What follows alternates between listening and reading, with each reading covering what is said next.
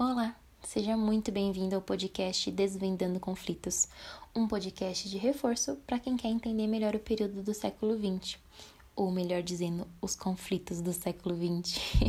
no episódio de hoje, nós vamos voltar um pouquinho no podcast anterior para fazer uma recapitulagem para entendermos a ascensão da extrema-direita no poder. Agora que você já sabe onde é o seu lugar, se ajeite na poltrona pegue o seu café e venha com a gente.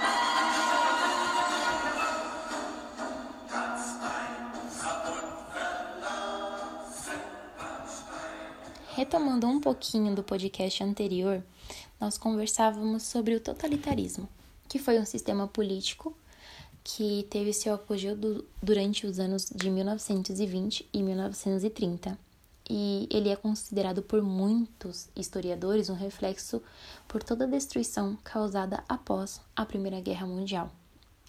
É, nós não podemos esquecer também que esse regime ele é caracterizado pelo domínio absoluto de uma pessoa ou de uma pessoa sobre uma nação, sem deixar de lado que a população de regimes totalitários era alvo de intensa doutrinação é, essa intensa doutrinação era feita através do uso do militarismo, é, juntamente com o uso do terror, ou melhor, do medo, né? Que tinham como principal intuito mostrar a força desse regime e, a propagar, e propagar a ideologia desse governo.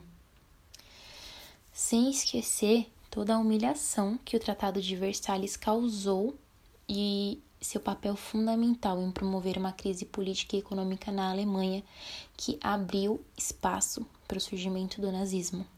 A contribuição do Tratado de Versalhes no surgimento e no fortalecimento do nazismo foi tão grande que o segundo ponto do programa do Partido Nazista exigia a revogação desse tratado. Todos esses elementos juntos levaram muitas pessoas a questionarem as qualidades da democracia liberal. E com isso, infelizmente, o autoritarismo passou a ser visto como a solução de todos esses problemas que acometiam no mundo. Essa defesa do autoritarismo fez com que inúmeras democracias ruíssem na Europa e pouquíssimos países conseguissem sustentar as suas intenções políticas democráticas durante aquele período. O pagamento das, separações impostas aos, aos perdedores após a Primeira Guerra Mundial, é, durante um período inflacionário em toda a Europa na década de 20, foi um dos efeitos dessa guerra catastrófica, porque as coisas já não estavam muito boas no resto da Europa e a Alemanha ela ainda tinha dívida com os países que venceram a Primeira Guerra Mundial é, causando a hiperinflação da moeda alemã, o Reichsmark. E por volta de 1923, é, aquele período de hiperinflação combinados, é, combinados, combinados com os efeitos da Grande Depressão, iniciada em 1929, abalou seriamente a estabilidade econômica da Alemanha é, acabando com as economias pessoais da classe média e gerando desemprego em massa. A Grande Depressão ou a crise de 29, ela foi um, uma grande crise do capitalismo mundial que aconteceu no início do século 20. Para nós entendermos melhor a crise de 29, vamos precisar falar um pouco de como estavam os Estados Unidos no século 20, porque foi onde tudo isso começou. Bom, no meio do século XIX, é, os Estados Unidos ele passou por uma guerra civil, mas depois dessa guerra civil, o modelo capitalista ele se consolidou nesse país, ou seja, a burguesia ela conseguiu enriquecer ainda mais. Quem tinha dinheiro conseguiu ter muito mais dinheiro, fazendo com que o modelo capitalista ganhasse força nos Estados Unidos. Aí, no século XX, muitas empresas estadunidenses haviam se desenvolvido bastante. As cidades nos Estados Unidos estavam começando a ter eletricidade, bens de consumo, carro, e isso fez com que houvesse uma grande expansão territorial. Consequentemente, as pessoas começaram a consumir muito mais essas mercadorias e passaram a associar o modelo de consumo é, à vida e à felicidade. E é nessa época que o cinema de Hollywood e a publicidade se, se consolidaram é, a fim de exportar ainda mais esses valores de modelo de vida, é, a felicidade para o resto do mundo. O que começa de fato a acontecer no século XX. É, então, o que está acontecendo? Você tem uma economia nos Estados Unidos super aquecida e aí tudo vem por água abaixo com a Primeira Guerra Mundial. E na Primeira Guerra Mundial, o, os Estados Unidos ele participa fornecendo alimentos, armamentos e tananã. Ou seja, por mais que os Estados Unidos tenha part, é, participado ativamente da guerra no início, isso serviu muito para enriquecer a economia estadunidense. Ou seja, cada vez mais os Estados Unidos estava se fortificando e se formando como uma grande potência mundial, vendendo produtos, é, os produtos dele para todo mundo. Então, tipo assim, quem tava na guerra tava precisando dos Estados Unidos, entende? Só que aí as coisas começam a desandar. Nem tudo são flores, não é mesmo? Quando a Europa ela começa a se recuperar da Primeira Guerra Mundial, é aí que as coisas desandam para os Estados Unidos. Porque assim, é, a Primeira Guerra Mundial ela acontece concretamente na Europa, entendeu? É lá que o bicho tá pegando. Não teve bom, bombardeamento nos Estados Unidos. Então, por exemplo, lá nos Estados Unidos, tava tudo chuchu beleza ainda. Só que quando a Primeira Guerra Mundial ela acaba lá por volta dos anos de 1918, 1919, tá tudo destruído, mal acabado, os países não estão bem. E é aí que os Estados Unidos ele aproveita para vender os produtos dele. Então eles lucram muito durante a Primeira Guerra Mundial e após a Primeira Guerra Mundial.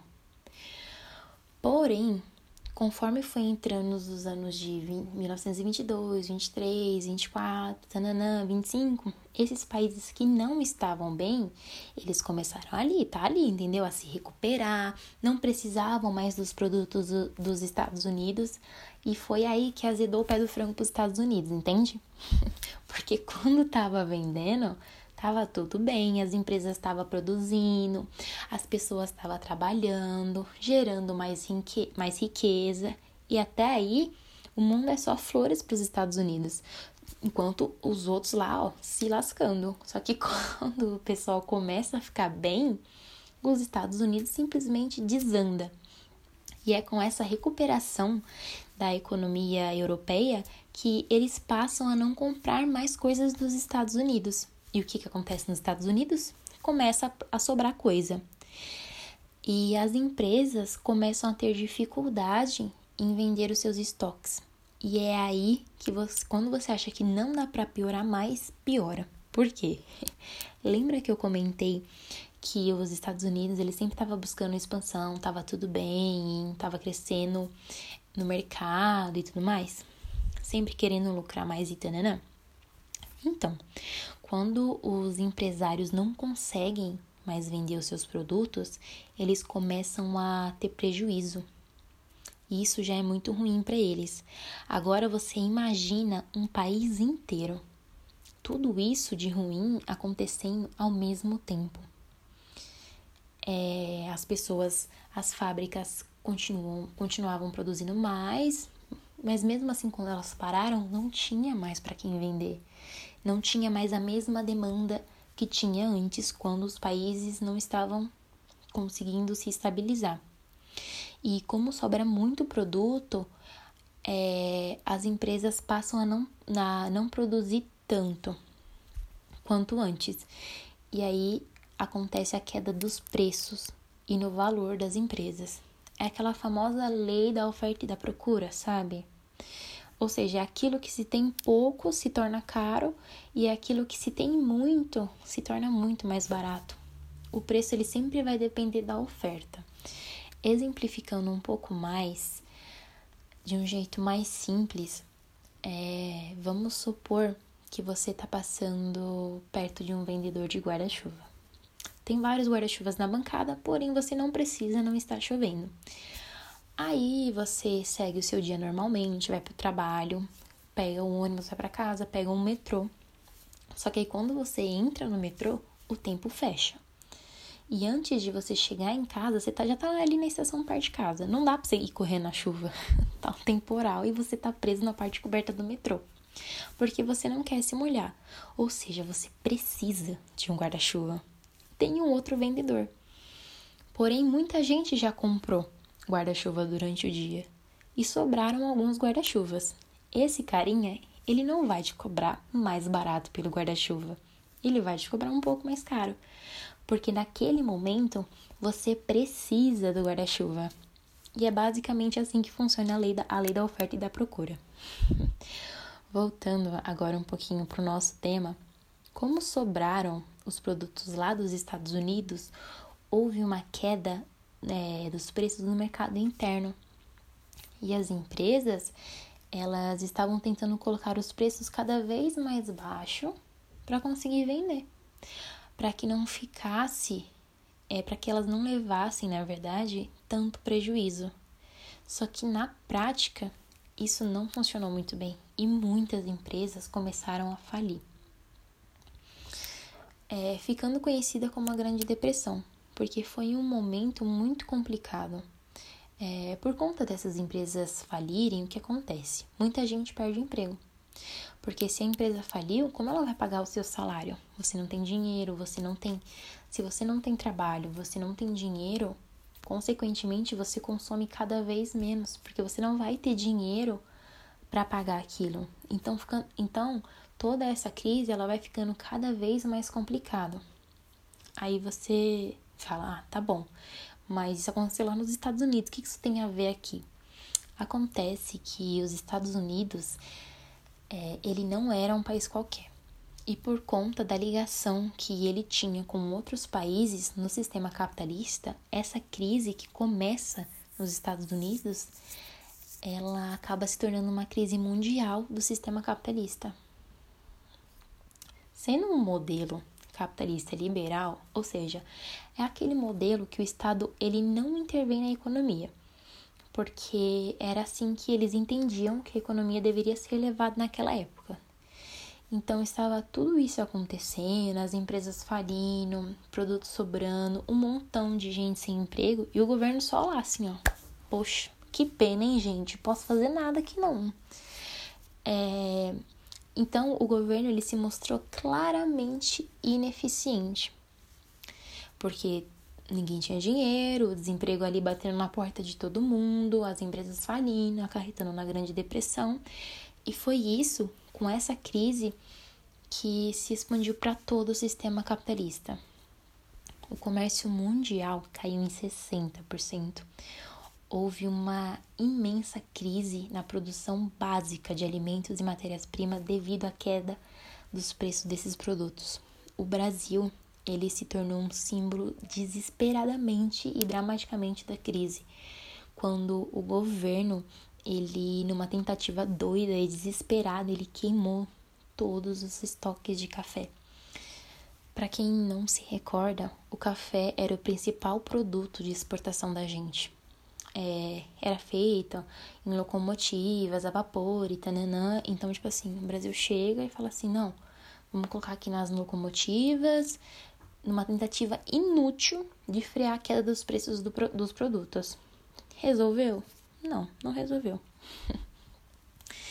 e essa crise, ela só começou a melhorar alguns anos depois, quando um presidente novo surgiu com um plano de governo conhecido como Novo Pacto. E nesse novo pacto, o governo ele passa a intervir na economia, gerando emprego, emprestando dinheiro, e dessa forma, aos poucos, os Estados Unidos ele começou a se reerguer. Só que o que, acontece? Com todo esse rolê acontecendo e depois os Estados Unidos se reerguendo, é, a Alemanha é um país assim imerso em todo esse cenário de inquietações econômicas, sociais e um país polarizado entre duas extremidades no aspecto político. Muitas das causas dessas desordens, elas tiveram a sua origem na Primeira Guerra Mundial e duraram um bom tempo ainda. E o caminho é, em seguida tomado pela Alemanha, ele infelizmente resultaria em uma guerra assim ainda mais destrutiva dos anos seguintes. Ou seja, se a gente achava que estava ruim e não dava para piorar, a Alemanha piora. Voltando à nossa ascensão do Partido Nazista, é, muitos alemães nessa época eles pareciam que assim simplesmente tinham esquecido de que eles mesmos tinham elogiado e comemorado a queda do imperador a queda do imperador Kaysar ou Guilherme II e assim eles aparentemente faziam questão apenas de lembrar que a esquerda alemã, assim, os socialistas, os comunistas e no imaginário popular os judeus, haviam entregue a honra alemã em um tratado, é, em um tratado de paz totalmente vergonhoso, mesmo que assim nenhum exército estrangeiro tivesse pisado em solo alemão. E esse mito de que ah, entregaram a honra do país nesse tratado vergonhoso, não sei que lá, não sei que lá, ele ficou conhecido como o mito da apunhalada, da apunhalada pelas costas, de que supostamente a Alemanha ela tinha sido traída pelo seu próprio representante, foi criado e difundido esse mito por aposentados líderes militares que na época da guerra, lá por volta de 1919, eles já sabiam que a Alemanha ela não tinha mais condições de manter a guerra. E eles mesmo aconselhando, aconselharam o Kaysar, o imperador, a pedir paz. E essa lenda criada por eles ajudou muito a desacreditar ainda mais os círculos socialistas e liberais alemães, alemães que eram o que mais se dedicavam a de fato manter a frágil experiência democrática alemã. Lá por volta de 1928, por exemplo, os nazistas, só para vocês terem uma noção, eles tinham apenas 12 cadeiras no parlamento.